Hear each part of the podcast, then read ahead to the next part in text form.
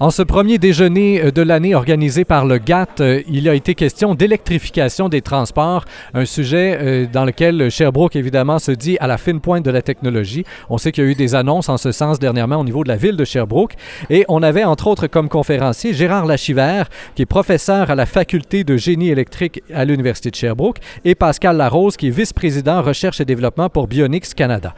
On va commencer avec monsieur Lachivert. Vous avez parlé des voitures électriques, l'évolution du moteur de la voiture électrique, euh, est-ce qu'il y a eu euh, des gains notables finalement au cours là, euh, des dix dernières années qui font en sorte qu'aujourd'hui le marché est beaucoup plus abordable que ce qui pouvait être là, il n'y a pas si longtemps encore? Oui, il y a eu beaucoup de progrès technologiques sur les moteurs, sur les batteries, sur l'électronique de, pilotage, mais ça ne se traduit pas nécessairement par une meilleure pénétration du marché pour ce type de véhicule.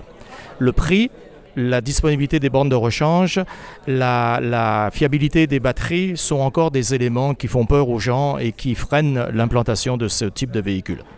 Est-ce que parmi les euh, technologies qui existent, les, différents, euh, les différents concessionnaires vont opter pour l'une ou pour l'autre, est-ce qu'il y en a une selon vous qui se démarque et qui risque de faire école dans l'avenir?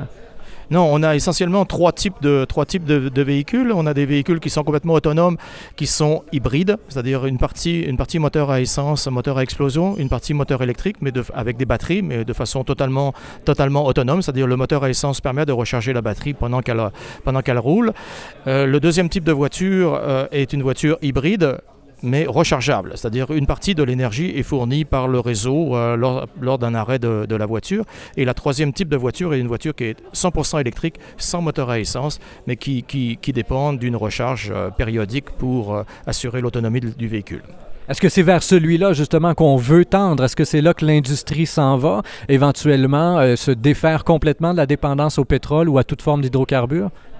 À long terme, oui, mais, mais, pas à court terme. À court terme, on est dans les véhicules hybrides. Euh, on n'a pas simplement pas l'autonomie en ce moment, on n'a pas les infrastructures qui permettent d'avoir des véhicules 100% électriques qui me permettraient de faire des longues distances, par exemple.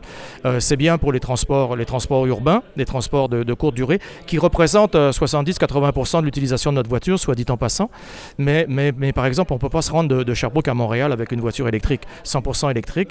Il faut absolument avoir une source, une source d'appoint pour recharger les batteries. Donc, les, les, technologies hybrides sont là encore euh, pour, pour, pour, longtemps et sont là pour durer. Avons tranquillement la partie moteur électrique va être de plus, moteur pardon, à, essence va être de plus en plus petite et, on, va augmenter on va augmenter la partie électrique, mais pour tout de suite, euh, c'est ces technologies-là qui sont dominantes. Avec l'essence qui coûte de plus en plus cher, pas sûr que ça va faire une différence au bout de la ligne. On met moins d'essence dans le moteur, mais l'essence coûte plus cher. Enfin, il faudra voir s'il y aura des économies à long terme. Euh, du côté de Bionix maintenant, Monsieur Larose, vous, euh, votre spécialité, c'est le vélo. On prend un objet qui n'était pas électrique il y a encore pas si longtemps que ça et on commence à mettre des moteurs dessus. C'est de plus en plus populaire.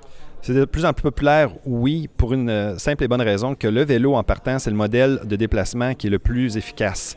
Euh, deux roues, un pédaleur, il n'y a pas moyen de se déplacer dans le monde de façon plus efficace. Nous autres, chez Bionix, on améliore encore plus ce mode de déplacement-là en l'électrifiant. Donc, on le rend disponible puis accessible à plus de gens encore. Des gens qui ne prendraient pas leur vélo pour aller au travail à cause euh, des côtes qu'il pourrait y avoir ou à cause de la distance. Maintenant, avec l'électrification de leur vélo, sont capables de l'utiliser pour se rendre au travail. Vous avez parlé de côte, justement. Est-ce que c'est ici que, par exemple, pour la ville de Sherbrooke, quand même assez coûteux, merci, on pourrait utiliser un vélo électrique? Les moteurs sont rendus assez puissants pour monter la fameuse côte de la King. Les moteurs sont de plus en plus puissants, mais ne sont pas encore assez puissants dans l'application vélo pour pouvoir monter la côte euh, sans assistance humaine. Donc, nous autres, chez Bionix, ce qu'on a ce qu'on privilégie depuis le départ, c'est on bonifie euh, l'effort de l'humain. Donc, si l'humain euh, fournit par exemple 100 ou 150 watts au vélo, nous autres, on va être capable de le bonifier. On va augmenter cette puissance-là, 250, 300 watts. Donc, la somme totale qui va euh, se rendre à 500 watts va faire en sorte que la côte va être euh, trois fois plus facile à monter qu'elle l'était initialement. Et euh, éventuellement, j'imagine aussi qu'il y a une limite que vous pouvez plus franchir parce que sinon, ben, vous n'êtes plus des vélos, vous êtes des scooters, vous êtes des, des, vélos moteurs rendus là, Il y a une réglementation effectivement qui existe qui nous limite à 500 watts au Canada. En Europe, c'est 250 watts. Ça, c'est assez pour suppléer l'humain, mais c'est pas assez pour faire en sorte que le produit se déplace par lui-même. Et si on regarde à long terme, je reviens avec vous, là, M. Lachiver, euh, au niveau économique, on a un peu abordé, est-ce que le virage électrique va résulter comme étant des économies pour les consommateurs ou si on va se retrouver un peu euh, prisonnier de la même chose, comme d'une exclusivité, et puis que là, ben, euh, au niveau des bornes de recharge, ceux qui en installent vont pouvoir charger de plus en plus cher une fois qu'il n'y aura que des autos électriques ou tout le monde en aura besoin finalement? Alors, ça dépend de comment on fait le bilan, le bilan économique, bien sûr. Mais si on se place au Québec, euh, avec le, type d'énergie hydroélectrique que l'on a, avec le coût de l'énergie que l'on a, on est largement gagnant d'aller vers des solutions qui soient, qui soient électriques. C'est clair, en ce moment, on peut recharger une, une, une batterie dans le circuit électrique là, de, mis, mis sur pied pour, pour Hydro-Québec pour 2,50 pour 2,50 là, je peux, faire, euh, je peux faire une centaine de kilomètres. Si j'ai une voiture qui consomme 6 litres euh, au, 100 km, à 1,50 ça me coûte 9 dollars d'essence. De, Alors juste vite, vite, vite, comme ça, là, vous voyez que 2,50 d'électricité versus 9 dollars, et ça pour une voiture qui consomme pas beaucoup. Là, hein. euh, donc globalement, globalement on, on, est gagnant. On est gagnant aussi de passer d'une source que l'on produit dans la province à une importation qui est 100% externe quand on parle du pétrole. Donc au, niveau, au niveau de la province, euh, il y a une analyse un peu plus fine à faire, mais, mais on est globalement gagnant. Maintenant, pour, pour, que tout ça, ça soit juste, il faut, il faut compléter avec les, coûts d'investissement, avec les infrastructures, avec... Pour tout de suite, on a beaucoup d'investissements à faire avant d'arriver à, à, ce que ça soit évidemment une commodité euh, comme l'essence l'est en ce moment. Est-ce qu'on le voit comme une perte ou comme un gain au niveau gouvernemental, au niveau des impôts? Ce qu'on va chercher présentement en taxes sur l'essence, le gouvernement se trouve à le redépenser parce que pour tout le, le, parc de véhicules que le gouvernement possède, ben, paye aussi la taxe sur l'essence sur ce, Bon. Alors, quand on prend ça globalement, est-ce qu'au final, il y aura une économie à faire ou une perte de revenus importante pour le gouvernement québécois?